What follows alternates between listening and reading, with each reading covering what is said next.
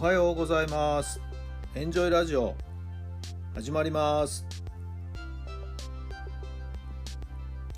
この番組はあなたの素敵な未来づくりのお手伝い人と組織の診断や学びやエンジョイがお届けします。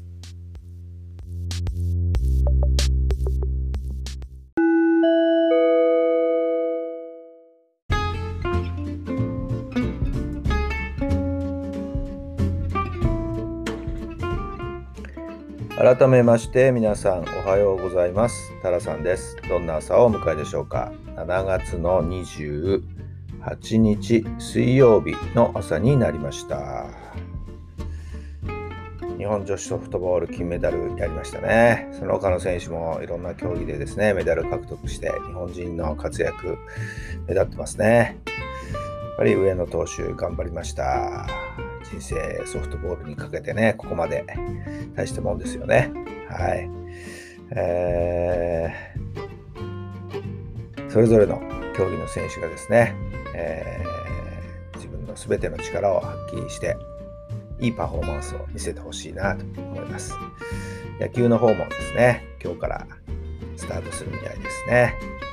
野球といえばですね、今日は埼玉県の高校野球の決勝戦。私が以前勤務していた昌平高校が決勝進出です。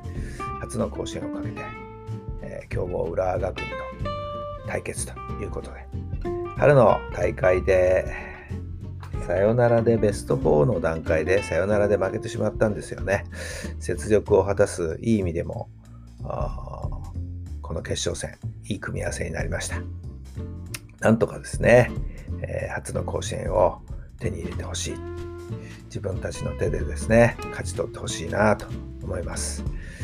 残念ながら以前もお話ししましたけどもコロナワクチンの接種のため今日は私は試合を現地で見ることができません、えー、ずっとネットでですね、えー、動画配信を見ながら遠くからですね、えー、応援しお祈りするしかないなと思ってるんですけどもね。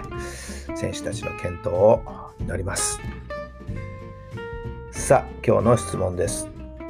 違うところはどこですか？違うところはどこですか？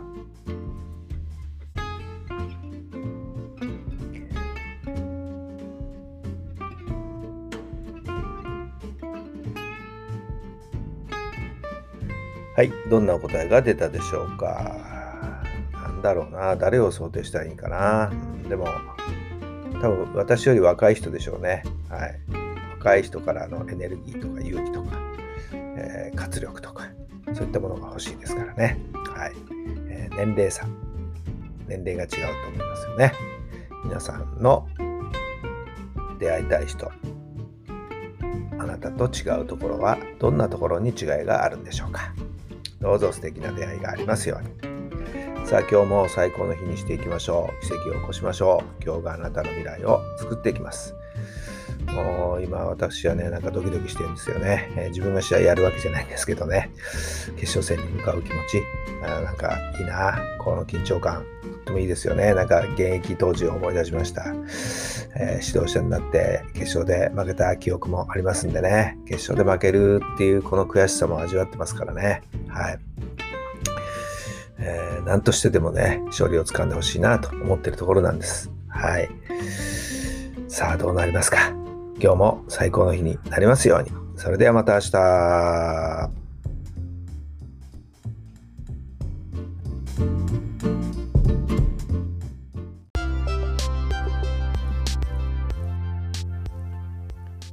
この番組は人と組織の診断や学びやエンジョイがお届けしました。